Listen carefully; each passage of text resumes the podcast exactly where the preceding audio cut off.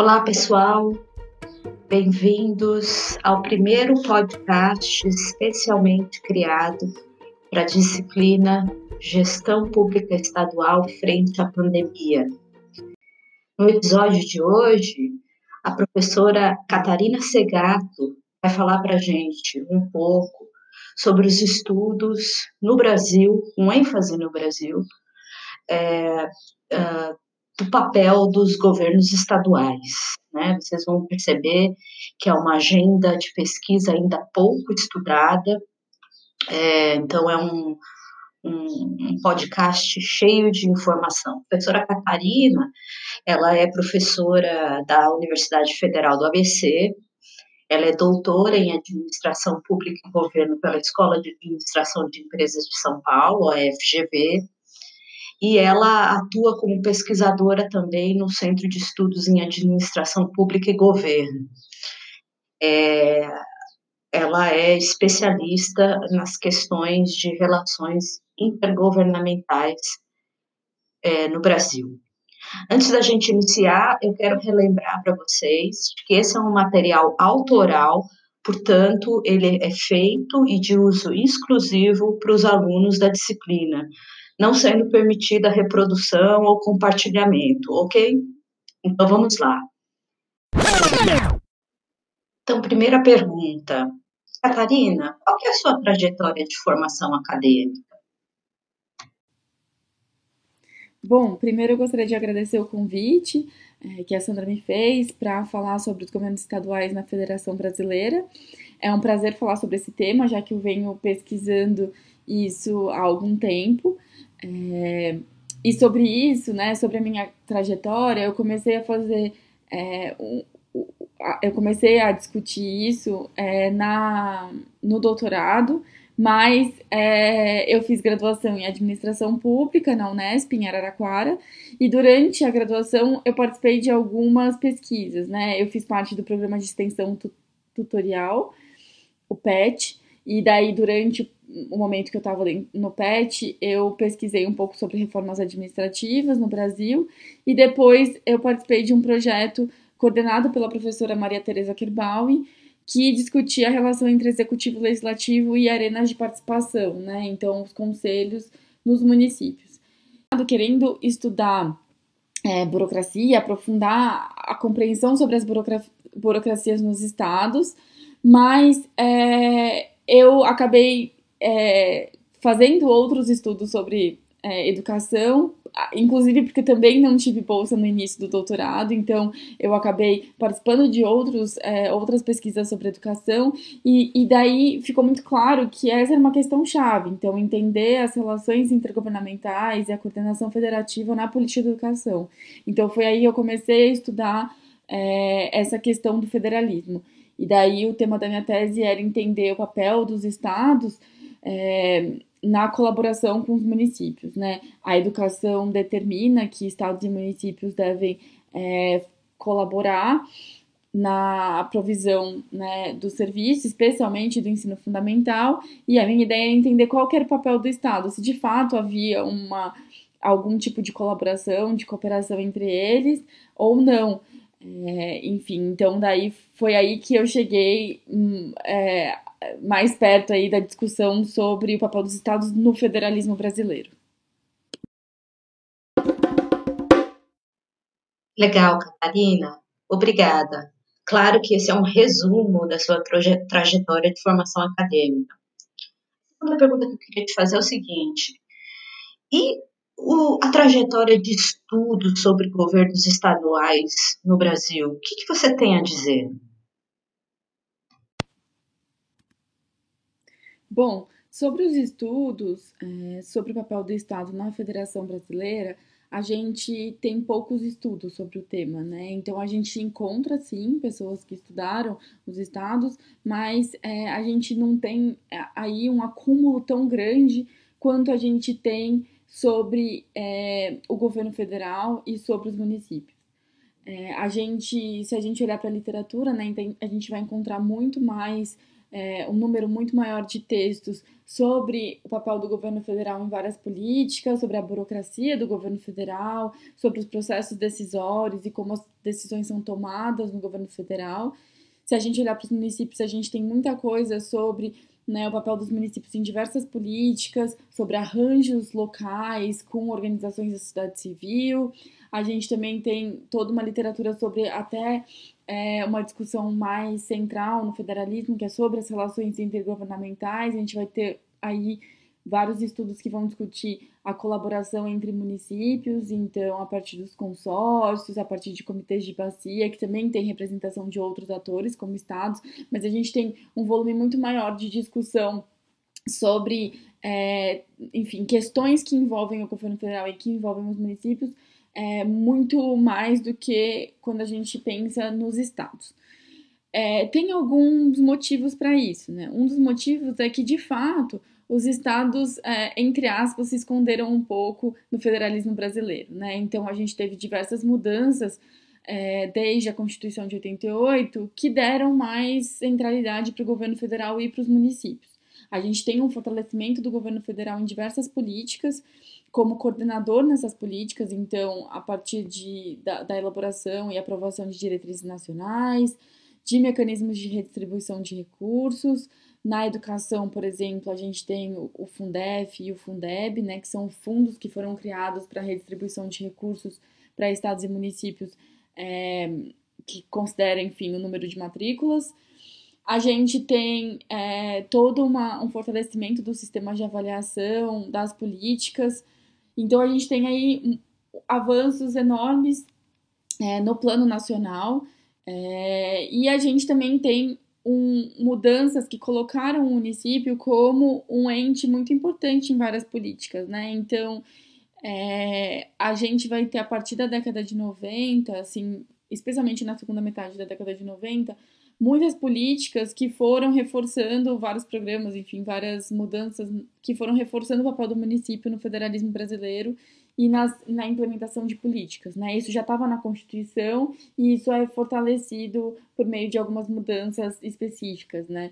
Então, na saúde, a gente tem a criação é, do programa de saúde é, da família, a gente tem é, na própria educação é, a municipalização né, das matrículas, então a gente vai ter uma série de mudanças que vão passar por todas as políticas que vão colocar o município no centro do debate. E daí nisso, os estados ficaram um pouco esquecidos. Então não é que os estados não tinham nenhuma importância, mas eles ficaram em segundo plano. E isso se reflete na própria literatura que estuda, a partir do momento em que você é, também, é, a agenda de pesquisa também é um pouco influenciada pelas mudanças que se dão na realidade. Então, é, a gente teve aí um, um fortalecimento dos estudos sobre governo federal e municípios.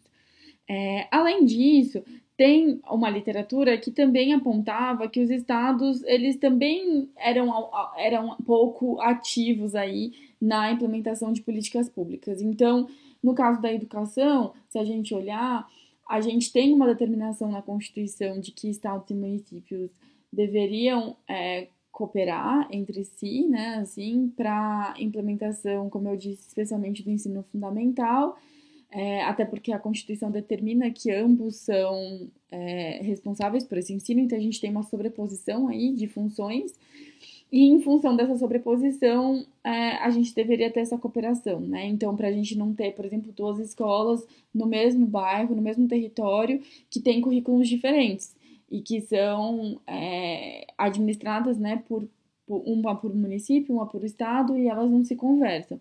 Então, para a gente conseguir ter maior conversa, a gente teria que ter esse regime de colaboração. A, a discussão sobre regime de colaboração evoluiu bastante. Hoje a gente sente uma importância de ter isso, mesmo que a gente não tenha, não esteja falando só do ensino fundamental, mesmo quando a gente considera as outras etapas, né? Porque os alunos vão acabar saindo de uma escola, é, por exemplo, em educação infantil, eles vão para uma escola de ensino fundamental que muitas vezes é do município, e depois eles seguem para escolas estaduais, é, ou no segundo ciclo do fundamental, ou no ensino médio. Então, é, a coordenação aí seria importante, é, e a cooperação também entre esses entes seria importante, é, mesmo que a gente não considere né, só no ensino fundamental, considerando, enfim, todo, toda a educação básica.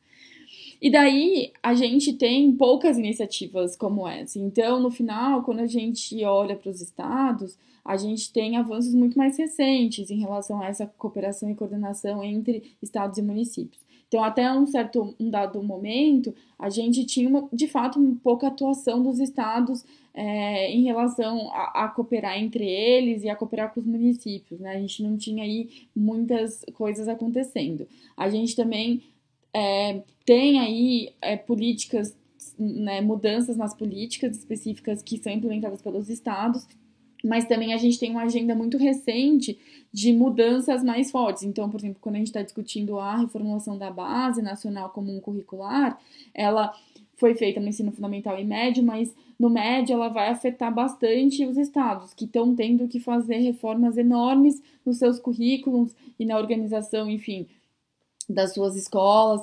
Então, a gente tem aí mudanças é, que se deram nos, nas últimas duas décadas, vamos dizer, que de fato influenciaram muito os estados e as políticas implementadas nos estados. Então, a gente vai ter um crescimento dessa discussão sobre os estados, é, o que não se dava antes, na medida em que os estados é, eram estavam faz, fazendo pouco, estavam fazendo menos, talvez, do que governo federal e municípios.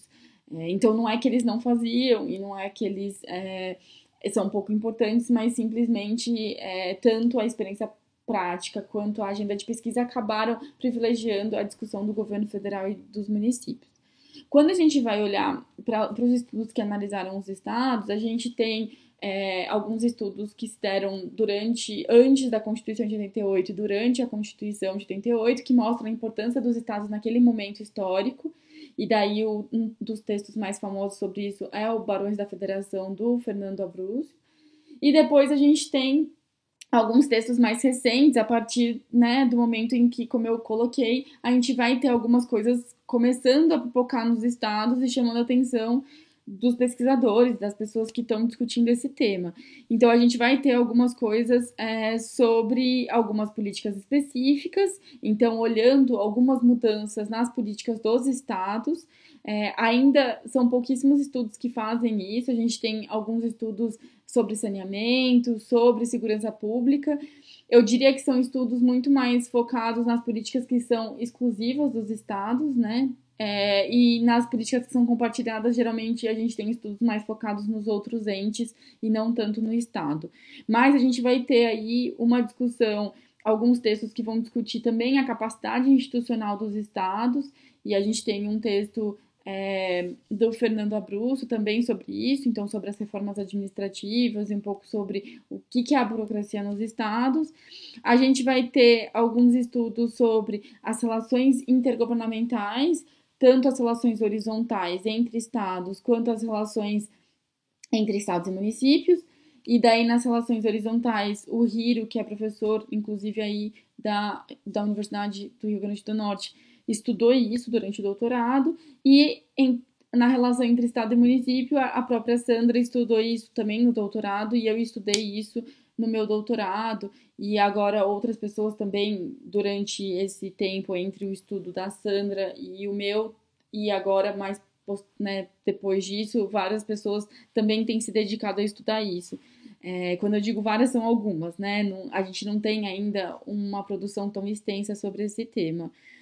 É, bom e a gente vai ter alguns estudos que vão olhar também para o papel dos estados dentro dos sistemas de políticas públicas. Então por mais que esses estudos não, não são dedicados a estudar o papel do Estado, eles acabam tocando nesse tema quando eles estudam um sistema, por exemplo, como o SUS, o Sistema Único de Assistência Social, ou o próprio SUS, Sistema Único de Saúde. É, então, é, a, toda a discussão de regionalização da saúde, que foi feita desde 2006, é, acaba passando pela discussão sobre os estados, porque a regionalização também inclui pensar em como os estados podem é, enfim, é, cooperar é, e participar desse processo, né? E até coordenar um pouco esse processo.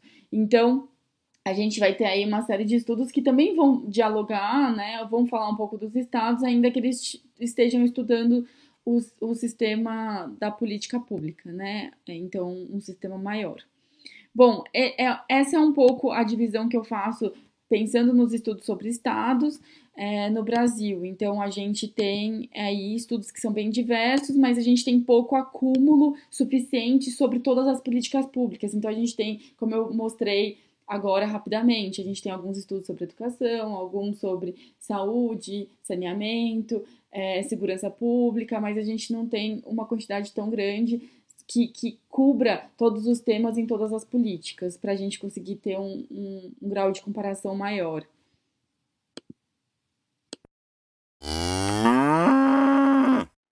Legal, Catarina. É... Uma última pergunta. Você considera que os governos estaduais no Brasil estão tendo um desempenho diferente do usual durante a pandemia do novo coronavírus? Que avaliação você faz? Bom, esse tema voltou agora, né, quando a gente está discutindo o coronavírus e a pandemia é, nesse contexto, porque a gente percebe aí os estados tendo um protagonismo enorme na, nas respostas, né, de combate ao coronavírus, né. A gente tem que entender um pouco é, as mudanças que se deram na coordenação federativa no Brasil para conseguir compreender esse protagonismo. Então, é, na verdade, a gente teve, como eu falei no começo, um fortalecimento do governo federal enquanto coordenador em diversas políticas é, desde os anos 90, né, e que foi sendo fortalecido ao longo do tempo. É, e isso para no início do governo Bolsonaro, que estabelece e que busca estabelecer, na verdade, um novo modelo de coordenação federativa, né? Então a gente tinha ali é, uma coordenação bem grande do governo federal com, é, como eu falei, com diretrizes nacionais, redistribuição de recursos. É, a gente tem também um avanço enorme em é, arenas de participação e arenas de coordenação federativa que tem é, representação de estados e municípios no plano nacional e que participaram no processo decisório de diversos programas que foram adotados aí nos últimos anos ainda que na educação isso seja mais frágil, porque não tem essas arenas institucionalizadas, você tem uma articulação muito grande entre representantes de estados, municípios e governo federal na discussão da política, na aprovação de diversos programas. É, então, a gente teve um avanço enorme aí nessa coordenação federativa que muda no governo Bolsonaro porque a gente tem um novo projeto de coordenação federativa, né? A gente tem uma ideia de que é, a gente tem que ter menos Brasília, né? E dá, isso dá o um nome ao slogan do governo que fala em menos Brasília, mais Brasil. Então a gente tem aí diversas mudanças que tentam é, repassar para estados e municípios é, de novo uma série de, de, de funções e de, e de responsabilidades e é, retiram o governo federal na, da coordenação de diversas políticas, né? Então a gente percebe aí, por exemplo, uma mudança enorme no, no papel do MEC, por exemplo. Então a gente tem um MEC muito mais coordenador a, até o governo anterior do que a gente vê hoje, é, em que o MEC tem pouquíssima participação em programas, é, em, em, debates e, e, programas de educação básica. A gente teve aí momentos pontuais em que o MEC discutiu por exemplo, o adiamento do Enem. Mas antes disso, isso porque o Enem é, é implementado pelo né, o INEP, mas antes disso a gente também não discutia muito. Então, por exemplo, se a gente pensar programas de alfabetização, programas para escolas indígenas, a gente tem uma discussão é, quase ausente, né? Assim, que, que foi. É, que não existe, né? Desde o início do governo Bolsonaro. É, com, é, quando a gente tem é, esse governo, né, esse padrão de relacionamento intergovernamental, a gente vai ter, é, então, os estados e municípios com mais autonomia, entre aspas, porque a autonomia não mudou, né? Constitucionalmente eles têm as mesmas, mas eles vão estar tá ali é, exercendo essa autonomia no máximo, assim. Então eles vão estar tá pensando e é, decidindo sobre suas políticas de maneira menos coordenada, e, e é garantindo menos esses padrões mínimos que eu disse. Então, a gente tem muita coisa acontecendo nos estados e municípios, mas isso vai ser, vai se dar dependendo do governo, dependendo da agenda desse governo, é, dependendo das capacidades administrativas que estão nesses estados, e a gente pode ter muita competição entre eles, né? Então, a gente por exemplo, viu isso acontecer agora, no caso da Covid, na compra dos respiradores. Então, a gente tem uma competição entre os estados tentando é, comprar para o seu próprio estado, já que a gente não tem uma coordenação nacional dessa compra. Então, é, na medida em que a gente tem os estados, cada estado tentando fazer, a gente acaba tendo um protagonismo desses estados, que se a gente tem um governo federal que, é, que, é, que, que não está fazendo a coordenação da política, é, a gente vai ter um protagonismo maior dos estados tentando resolver seus problemas. O que acontece na pandemia é que a gente tem duas questões que são importantes. A primeira é que isso não, não é só uma ausência do governo federal. A gente tem vários momentos em que o governo federal entra em conflito com governos estaduais e municípios, né? Então, isso ficou evidente na pandemia. É, então, quando a gente tem essa, essa, esse conflito que apareceu aí no começo da pandemia semanalmente de governo federal é, e estados é, não conseguindo se, né, não conseguindo conversar, coordenar suas ações e ao contrário é, né, é, sendo, né, tendo uma relação super conflituosa. É, e, então, não é só uma ausência do governo federal, a gente tem um conflito enorme entre ambos, né? Então, a gente teve toda uma organização, isso gerou né, uma organização dos governos estaduais horizontalmente para tanto coordenar suas ações, como também ter uma, ter uma, uma representação é, em relação ao governo federal. Então, conseguir é, conseguir colocar suas posições com uma força maior a partir do momento que eles estão organizados em relação às decisões nacionais. E isso se deu, por exemplo, com o consórcio do Nordeste, né? É, isso também teve, aconteceu com o Fórum dos Governadores. E depois a gente tem uma outra questão, que é a relação entre estados e municípios. Então, a gente teve uma, é, no começo da pandemia, uma coordenação muito maior entre estados e municípios, é, alguns estados buscaram isso, ah, me parece que é o que você, inclusive, Sandra, descreve é, com o Anderson é, sobre o Rio Grande do Norte. É, a gente também pode ver isso aqui em São Paulo, mas a gente tem estados em que isso não aconteceu, como o, o caso do Amazonas, em que a gente teve um conflito muito grande entre governo estadual e municipal desde o início. Então a gente tem aí uma variação muito grande também entre como esses estados é, se relacionaram com seus municípios e conseguiram coordenar as respostas à Covid. No caso, é, mesmo daqueles estados em que conseguiram fazer uma coordenação maior, a gente percebe que isso é, se deu até um certo momento, e depois de um certo momento isso também é, colapsou. A gente ainda não sabe, é, a gente precisa estudar melhor de por que isso aconteceu, mas a gente tem é, algumas hipóteses. A gente pode pensar, a gente teve uma mudança no Ministério da Saúde que, mesmo que a gente tivesse essa orientação do governo federal durante o, a gestão do ministro Mandetta, a gente tinha uma, um diálogo maior com estados e municípios na saúde, pelo menos, e isso mudou, então essa pode ser uma hipótese. A gente também tem toda, todo o conflito toda a disputa em relação ao isolamento social, então se deveria ter isolamento social ou não. Isso acabou enfraquecendo a posição de muitos governadores e muitos prefeitos que estavam é, bem firmes em relação à ideia do isolamento social, até aqui em São Paulo propondo em alguns momentos o lockdown. E essa, é, isso se enfraquece, né? Porque você tem uma disputa enorme de, de narrativas em relação ao isolamento e a, a posição dos governadores acabou se, se enfraquecendo. Então, daí você tem vários municípios abrindo, reabrindo suas economias é, e, e, enfim, flexibilizando aí o isolamento social. Então, a gente vai ter um segundo momento em que, é, que é o momento que a gente está vivendo, em que a gente tem uma descoordenação grande é, em relação a isso.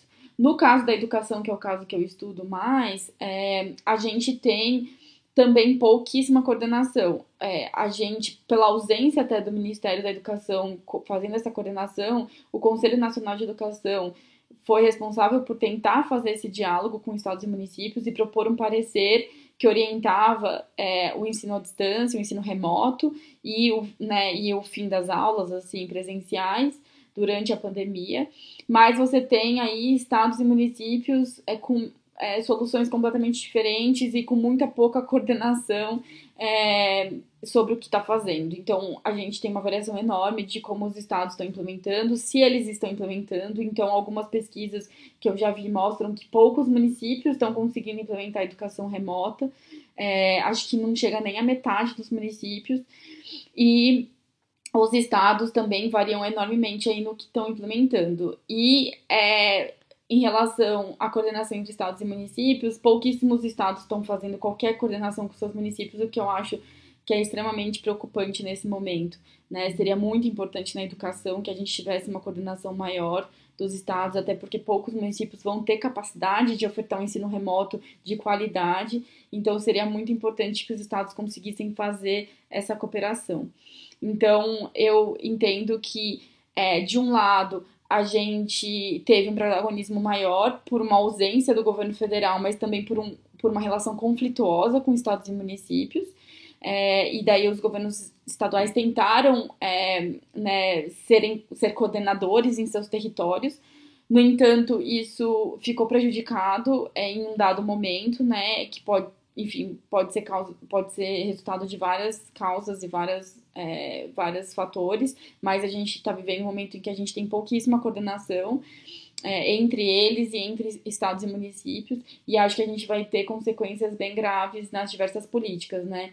É, como eu disse, na educação, eu acho que é muito grave porque os municípios de fato não vão ter capacidade para ofertar isso com qualidade, né? A gente precisa de uma infraestrutura enorme para ter uma educação remota de qualidade e é muito difícil que os municípios tenham isso já pronto. É, enfim, então a gente vai acompanhar, mas é, acho que para além da questão, para além da discussão da saúde, também assistência, outras políticas são tão importantes nesse momento que também estão é, sofrendo com essa pouca coordenação.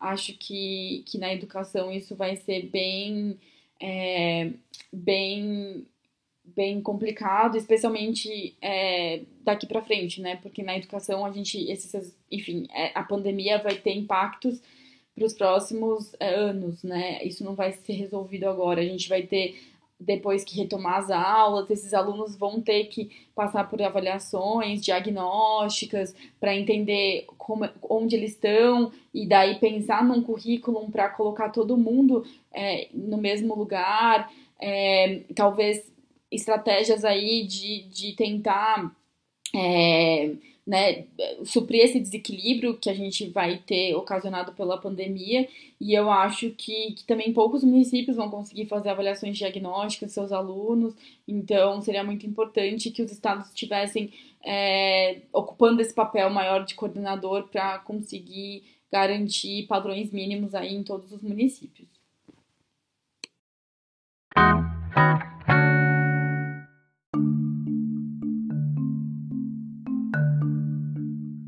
Legal, Catarina. É, realmente nós vamos precisar de muitos estudos, muitos gestores, muita criatividade e para poder superar esse período que nós estamos passando. Acho que essa disciplina é uma das formas de contribuir para pensar nas soluções que serão necessárias. Para terminar, já agradecendo demais a sua disponibilidade, eu queria perguntar o seguinte: se você fosse sugerir um ou dois textos relevantes para os alunos que quiserem se aprofundar nos estudos sobre governos estaduais, quais seriam?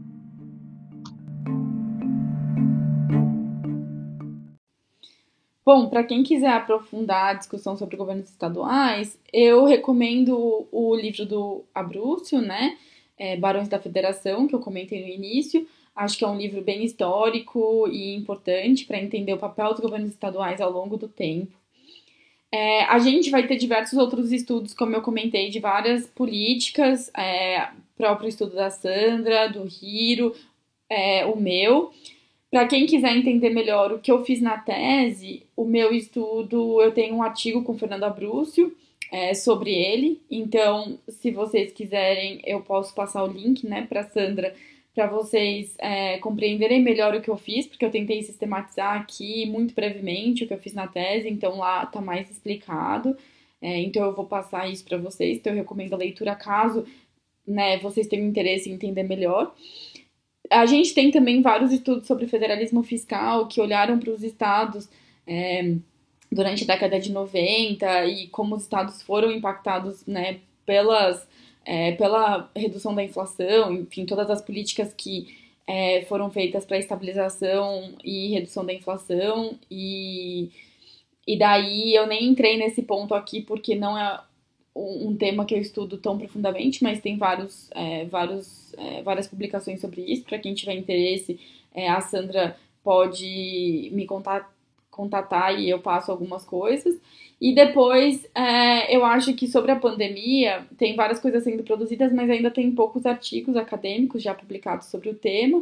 É, a própria Sandra e o Anderson escreveram é, o caso do Rio Grande do Norte para uma é, para uma série de artigos sobre os estados que, que foram publicados na BCP e tem alguns artigos de opinião sendo escritos sobre o tema, né? Eu tenho um artigo que eu escrevi com a Cibele, professora da GV, sobre o papel dos governadores na federação. Então, eventualmente, eu posso passar o link para vocês, é, caso vocês queiram também olhar para o papel dos estados nesse momento.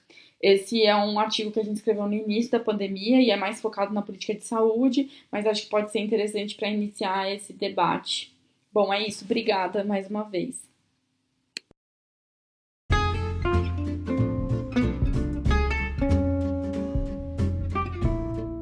É isso, pessoal. Chegamos no final do nosso primeiro podcast. Espero que vocês tenham gostado.